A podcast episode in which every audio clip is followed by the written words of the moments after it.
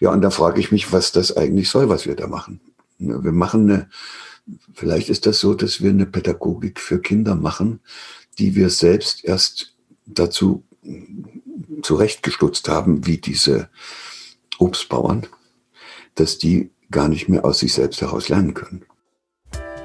Hallo, ihr hört 5 zu 1, den mit Vergnügen Podcast für viel Interessierte.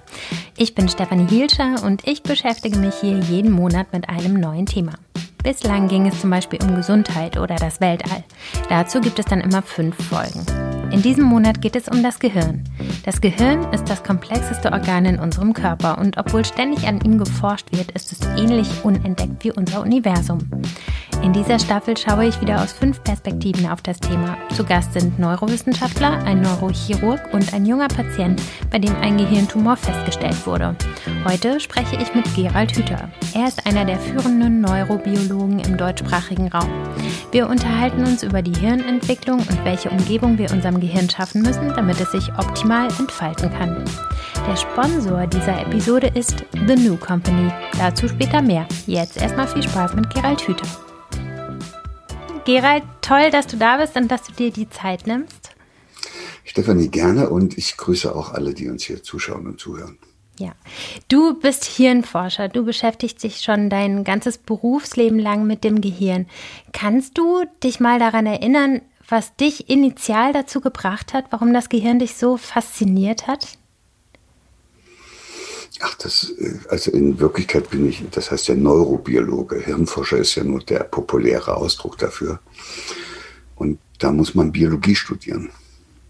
Und, und ich habe mich als kleiner Junge in das Lebendige verliebt. Also bin dann nur in der Natur umhergekrochen und wollte dann auch das irgendwie erforschen und, und wollte da mehr drüber wissen. Und ja, dann habe ich Biologie studiert und dann hat mich innerhalb der Biologie dieses Nervensystem besonders fasziniert und dann bin ich auf einmal Neurobiologe geworden. Wurde dort in Leipzig promoviert, bin dann abgehauen, habe hier im Max-Planck-Institut in Göttingen dann nochmal sehr lange weitergemacht und dann habe ich irgendwann gemerkt, das wird immer kleiner und wir gehen von den Zellen auf die Synapsen und dann auf die, auf die Rezeptoren an den Synapsen und um, dann an die molekulare Struktur dieser. Und da habe ich irgendwann gesagt, das, deshalb habe ich nicht Biologie studiert, damit ich mich in so einem so sehr speziellen Bereich verliere.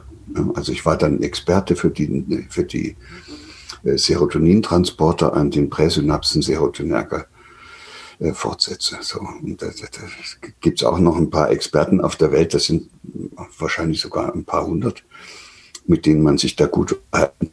Aber ansonsten heiliger Strohsack, das, das hat mir dann nicht mehr so ganz gut gefallen. Dann habe ich gedacht, okay, gehst in Psychiatrie, also nicht als Patient, sondern baust dort eine Forschungsabteilung auf für die Grundlagenforschung, weil, weil da hätte ich gedacht, komme ich wieder so ans Ganze ran, an den Menschen puh, war, war auch nicht so toll. Also habe ich auch tapfer gemacht, zehn Jahre, glaube ich, oder so. Und, und da bin ich dann auch noch Professor geworden und, und all, was da so dazugehört. Das geht aber ja irgendwie auch von alleine, wenn man so lange da arbeitet.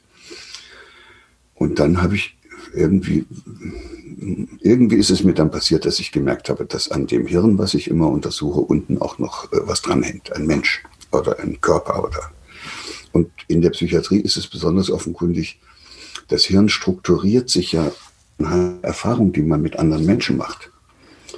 Und die meisten Patienten, die ich dort gesehen habe, mit depressiven Störungen, mit Angststörungen, mit Zwangserkrankungen oder Suchterkrankungen, die, da muss ich sagen, wenn die mal eine Chance gehabt hätten, dass einer mit denen redet, also vielleicht auch damals, als sie noch Kinder waren, wenn die nicht missbraucht worden wären oder was immer denen alles angetan worden ist, dann wären die auch nie in der Psychiatrie gelandet und dann wäre ihr Hirn auch nicht so umgebaut worden, wie das jetzt der Fall ist. Und äh, da habe ich dann gesagt, das macht keinen Sinn, was ich hier mache. Ich messe Veränderungen in der präfrontalen Rinde von und im, im, im, in der Amygdala von äh, Patienten, wo ich doch weiß, dass diese Veränderungen die Folge der Tatsache sind, dass es denen im Leben nicht so gut ging. Das hat mhm. sich umgebaut. Und das ist vielleicht auch die interessanteste Erkenntnis aus der Hirnforschung, dass das sich eben da oben zeitlebens umbaut. Mhm. Und das führt dazu, dass man am Anfang Pech haben kann und es wird da ziemlich schräg. Und dann läuft man eine ganze Zeit mit einem, also wie so ein Baum muss man sich das vorstellen. Und der wächst normalerweise, wenn er schön Natur steht, kriegt er so eine wunderbare Struktur. Aber man kann so einen Apfelbaum auch wie in Südtirol in den Obstplantagen so an die Drähte anbinden. Diesen Prozess nennen die Obstbauern übrigens Erziehung. Ne? Wow. Und dann, und dann geht es darum, dass da möglichst viel Ertrag rauskommt. Und, mhm. äh, und so ein Baum hat eigentlich mit dem Apfelbaum gar nichts mehr zu tun. Mhm. Und, und dann habe ich gesagt, okay, dann musst du dich auch ein bisschen um die Leute kümmern, die immer ihre Apfelbäume festbinden. Mhm. Ja, super. Und dann habe ich natürlich gemerkt, dass das nicht so einfach ist. Und dann habe ich mich eben auch zunehmend gefragt, erstens, woran liegt es, dass, dies, dass Menschen sich so schwer öffnen können, dass die so schwer ihre Vorstellungen wieder loslassen können, an denen sie kleben. Und da kommt man dann eben auf die Angst und da kommt man bei der Frage, was könnte ihnen helfen, kommt man dann eben auch auf sowas wie die Würde oder, oder andere Bereiche. Und da habe ich dann immer jedes Mal, wenn mich dann so eine Frage richtig beschäftigt hat, habe ich mich hingesetzt und habe versucht, mir darüber Klarheit zu verschaffen und als Nebeneffekt ist dann auch immer ein Buch rausgekommen. Ja, was ja toll ist, weil du nicht nur dir, sondern auch anderen Klarheit damit verschaffst. Das ist ja eine sehr wertvolle Arbeit, die du da machst. Und ähm, ich finde auch extrem hilfreich ist die Komponente der Arbeit, dass du die Erkenntnisse, die du in der Hirnforschung sozusagen ähm, gemacht oder gewonnen hast, ähm, in praktische Tipps umwandelst vor allem auch in der Begleitung unserer Kinder, was ja eine Riesenaufgabe ist, ein Kind ordentlich heranwachsen zu lassen und ordentlich zu begleiten. Ähm, du hast mal geschrieben, dass jedes Kind anders ist, weil es mit einem anderen Körper auf die Welt kommt und dass sich das Gehirn schon im Mutterleib an den Körper anpasst. Habe ich das so richtig verstanden? Ja, noch eine Dimension schlimmer. Das, das Hirn weiß nicht, wie es sich vernetzen soll. Früher haben wir gesagt, das machen die genetischen Programme. Aber die genetischen Programme, die sind in jeder einzelnen Zelle. Die können dieser Zelle sagen, was sie machen soll.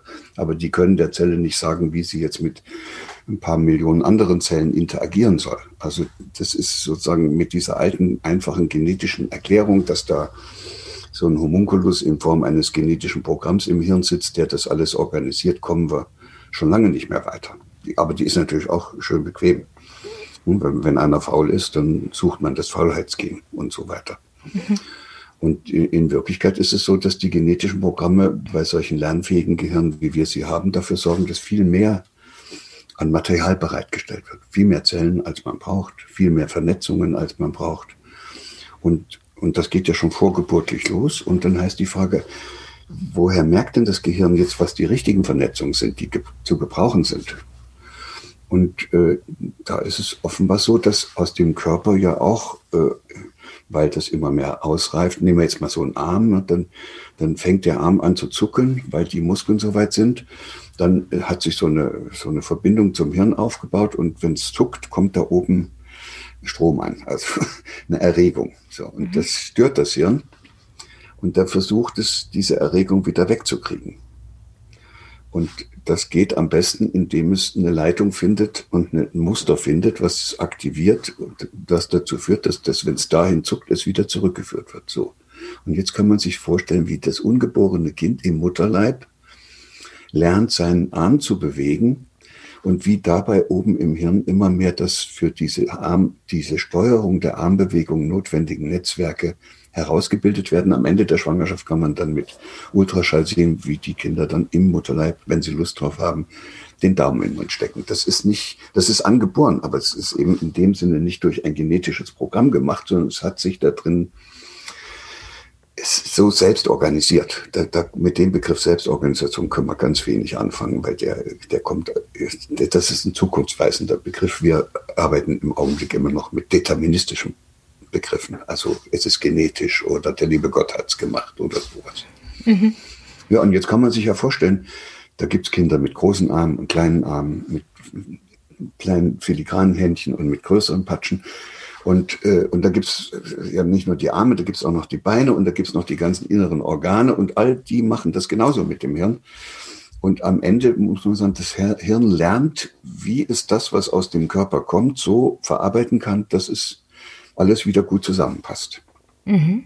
So, und dabei strukturiert sich, jetzt kommt der richtige Satz, nicht passt sich nicht an, sondern das Hirn strukturiert sich, also findet seine Vernetzungen und stabilisiert die richtigen guten Vernetzungen anhand der aus dem eigenen Körper kommenden Signalmuster.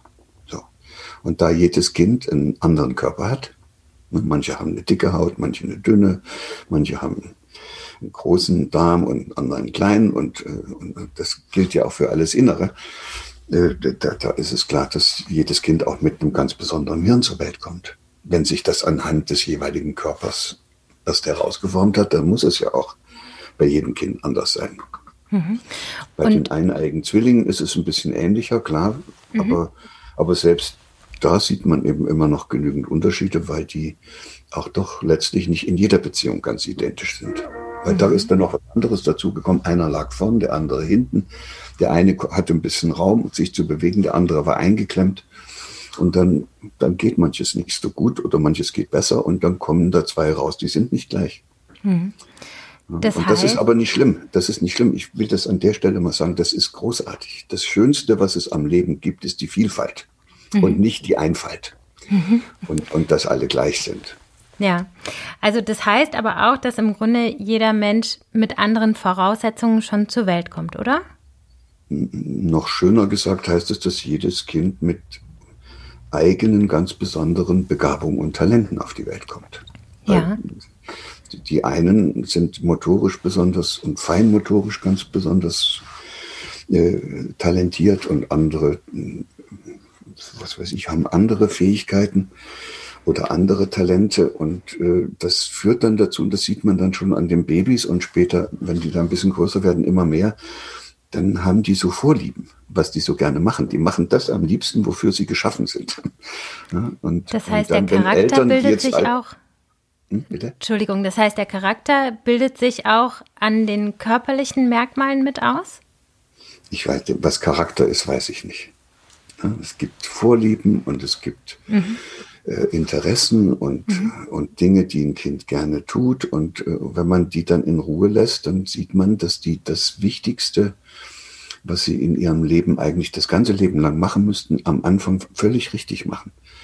Äh, alle äh, Tiere, auch, auch Katzen und Hunde, die ein lernfähiges Gehirn haben, äh, erwerben die Fähigkeiten, die sie fürs Leben brauchen, durch spielerisches Ausprobieren, wie es geht. So, und das kann man jetzt bei Kindern beobachten. Die versuchen herauszufinden, wie sie ihren Daumen, ihren großen Zeh in den Mund kriegen.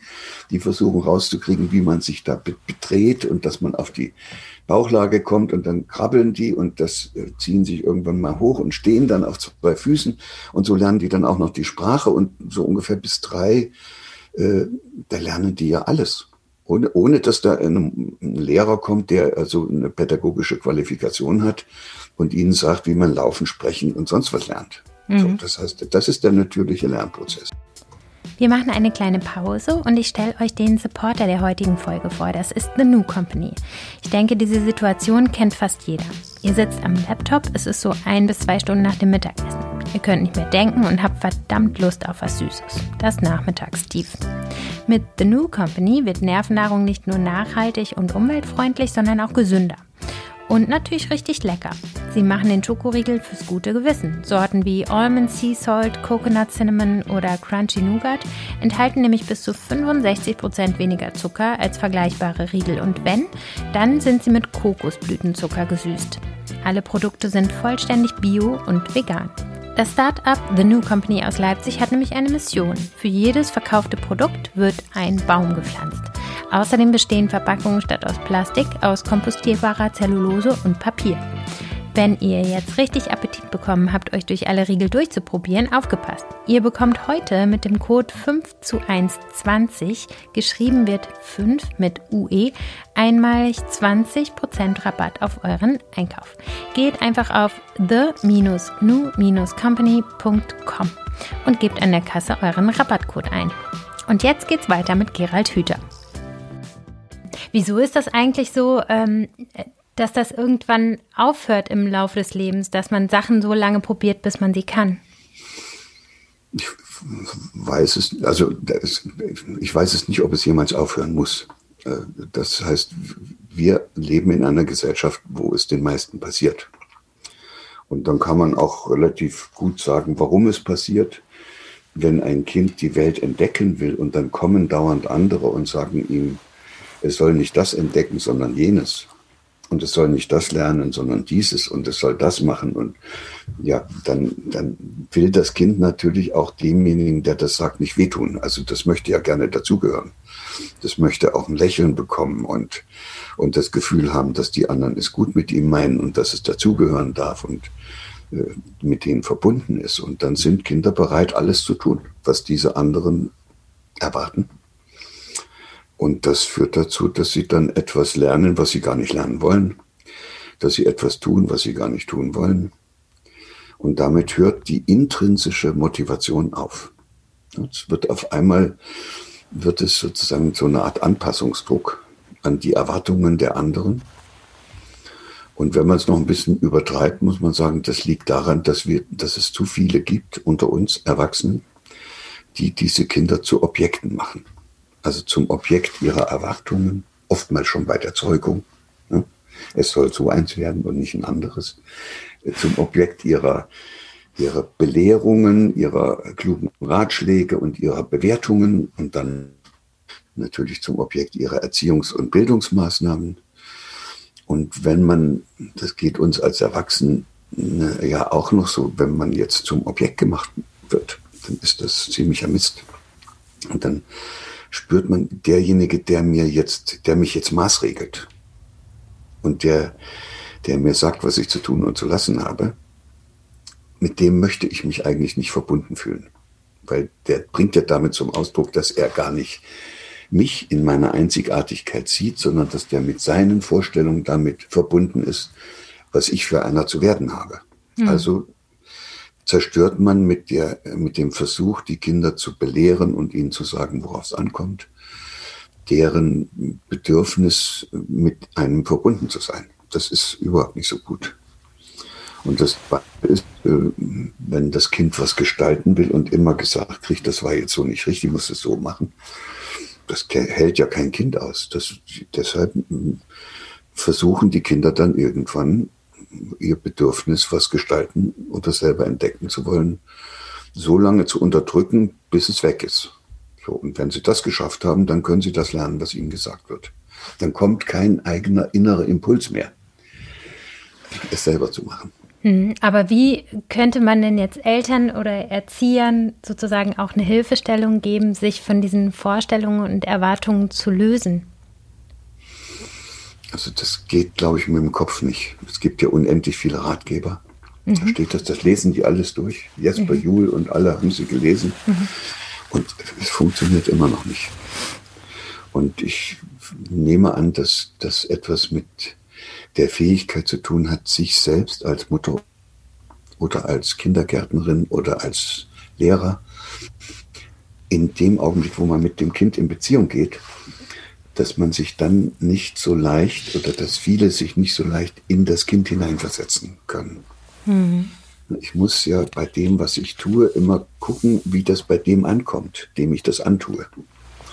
Und das kann ich nicht mit dem Verstand, sondern das muss ich fühlen. Und dazu muss ich eigentlich, wenn ich meinem kleinen Mariechen sage, jetzt zieht er endlich die Schuhe, wir müssen weg, müsste ich in, den Impuls in mir verspüren, mir vorzustellen und mich in das kleine Mariechen hineinzuversetzen, wie das dem Mariechen geht, wenn, wenn es so angepflückt wird. Und wenn das Eltern täten, könnten sie das nicht, weil sie, den, sie würden den Schmerz spüren von dem Mariechen wenn es so überfahren wird mit solchen Kommandos. Und dann noch schlimmer diese Bewertungen. Ne? Das, das hast du aber jetzt nicht so gut gemacht. Und, und du sollst doch so und so machen. Wenn man das wirklich fertig bringt, sich in das Kind hineinzuversetzen, dann spürt man das, wie es dem Kind dabei geht. Und dann, glaube ich, macht man es nicht mehr. Jetzt können wir darüber reden, warum man das als Elternteil nicht macht. Oder mhm lass mal jetzt mal die Eltern beiseite nehmen, die in den Kindergärten oder die Lehrerinnen in den Schulen.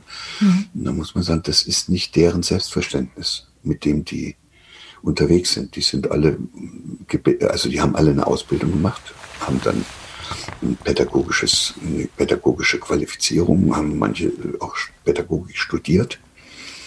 Und das, worüber wir jetzt reden, kommt dort nirgendwo vor. Und dort wird denen, äh, wenn die das Lernen behandeln, da werden die eigentlich nach den alten Lerntheorien des vorigen Jahrhunderts unterrichtet und das ist Konditionierung.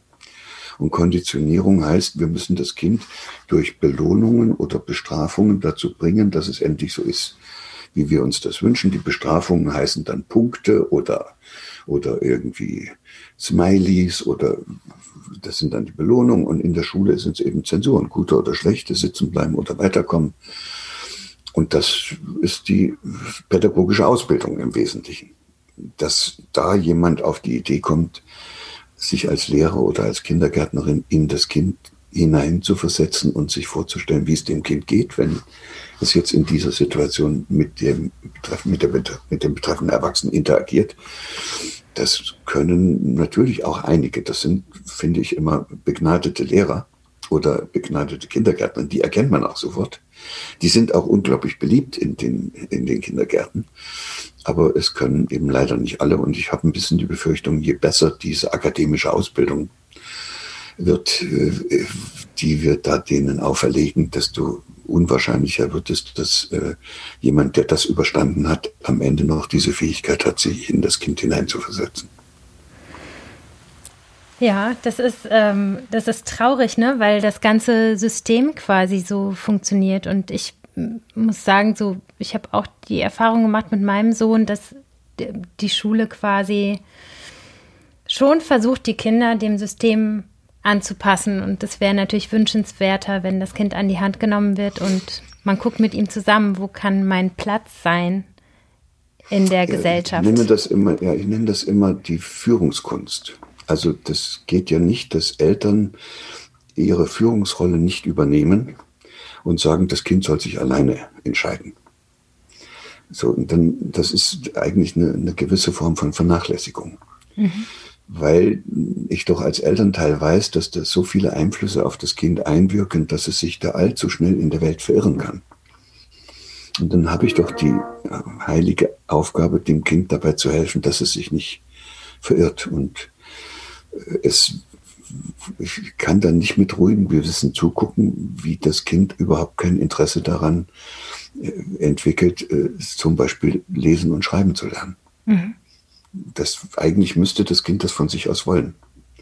Und in der Tat kenne ich Kinder, die haben so mit drei, dreieinhalb angefangen äh, und haben ihre Eltern immer wieder gefragt. Also zum Beispiel, was ist das für ein Buchstabe? Oder was ist das für ein Autokennzeichen? Das geht auch gut. Ja.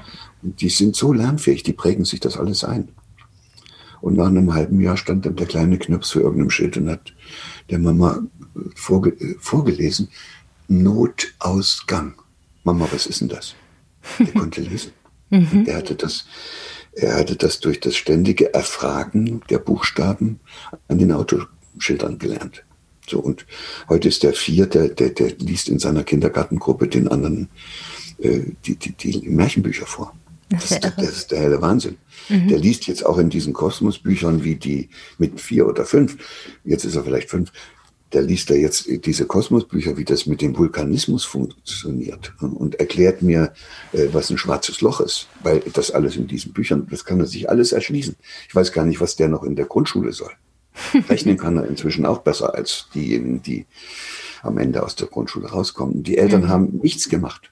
Mhm. Keine Förder, das sind keine ehrgeizigen Eltern. Die haben lediglich darauf geachtet, dass das Kind, wenn es was fragt, auch eine gute Antwort bekommt und haben durch die Antwort immer schon äh, so eingebaut, dass das Kind weiterfragt. Mhm. Also das Kind fragt, was ist das für ein Autokennzeichen? Da sagt man dann, das ist äh, Gö für Göttingen, G und Ö.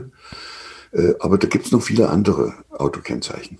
Mhm. So, und da hat man schon das Programm gesetzt, dass der das nächste fragt. Mhm. Und da kann man am Tag ja, bestimmt zehn Buchstaben locker äh, dem Kind vermitteln. Und da sind ja nicht, sind ja nur ein paar 20 und die hat es dann schnell gelernt. Und die kann es wiedererkennen, weil die nicht immer alle gleich sind auf den Schildern.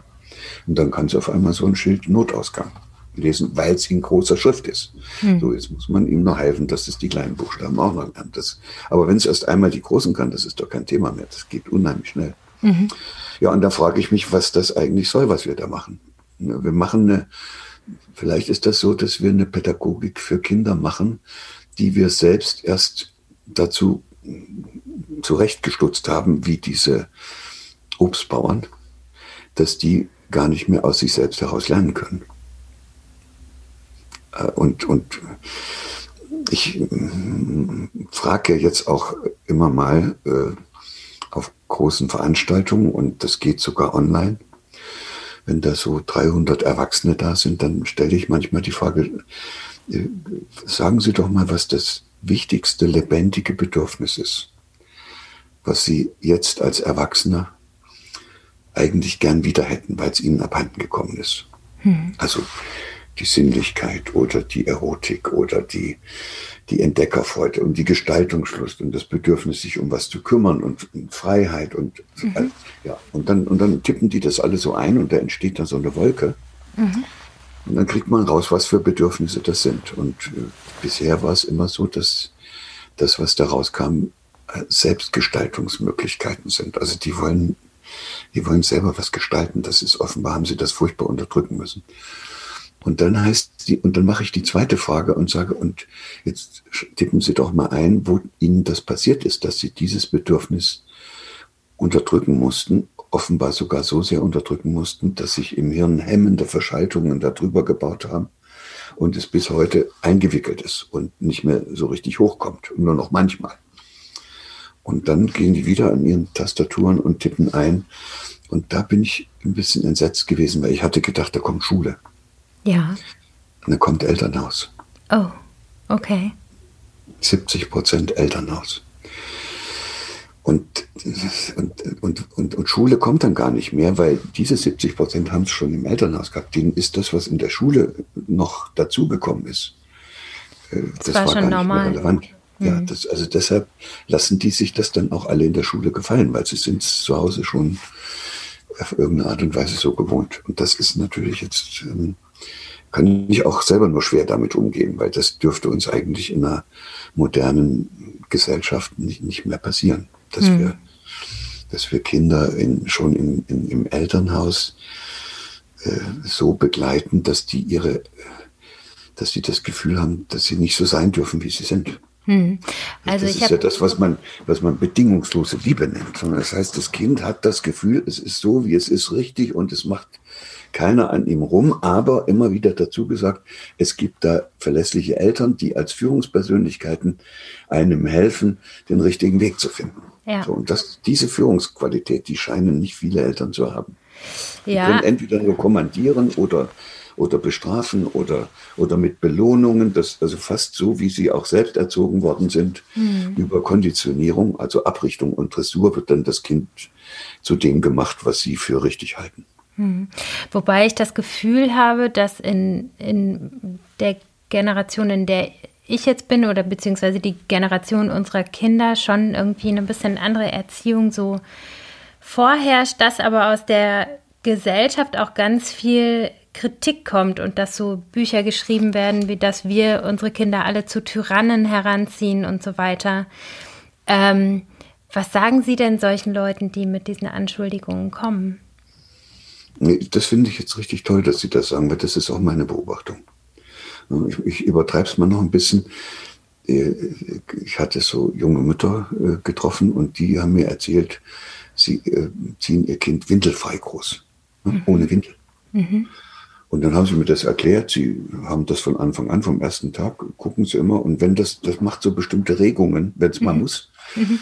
Also groß. Und dann nehmen die das Kind, halten es ab und dann geht das irgendwo hin. Also brauchen die keine Windel. Und das ja. spüren die dann so fein, die kriegen so ein feines Empfinden für dieses Kind und dessen Regungen und dessen Bedürfnisse, ja. dass die da gar keine Windel mehr brauchen. Und solche Eltern, die das so können, das merkt man, die können sich total gut in das Kind hineinversetzen Und die erzählen mir dann später, dass ihr Kind jetzt in die Schule gekommen ist und nach einem halben Jahr, also am Anfang begeistert und nach einem halben Jahr hat es gesagt, Mama, ich will da jetzt nicht mehr hin. So, und da hat meine Mutter hätte dann in der Situation, also erstens, meine Mutter hat sich überhaupt nicht vorstellen können, dass mein Kind ohne Windeln großzieht. Die lebt noch, die ist 95, die habe ich gefragt, da hat die gesagt, das geht doch gar nicht. Also ja, Brett vom Kopf. Das mhm. geht nicht, weil es nirgendwo, äh, weil es keiner ausprobiert und da muss man das an solchen Beispielen dann zeigen und dann hat mhm. sie gesagt, das, das kann ja gar nicht sein. Und es erschüttert auch ein bisschen ihr ganzes Weltbild. Mhm.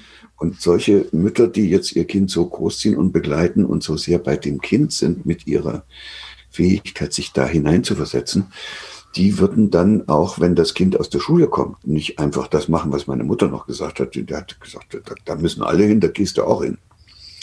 Sondern diese Mütter sagen dann, okay, erklär mir das mal, warum.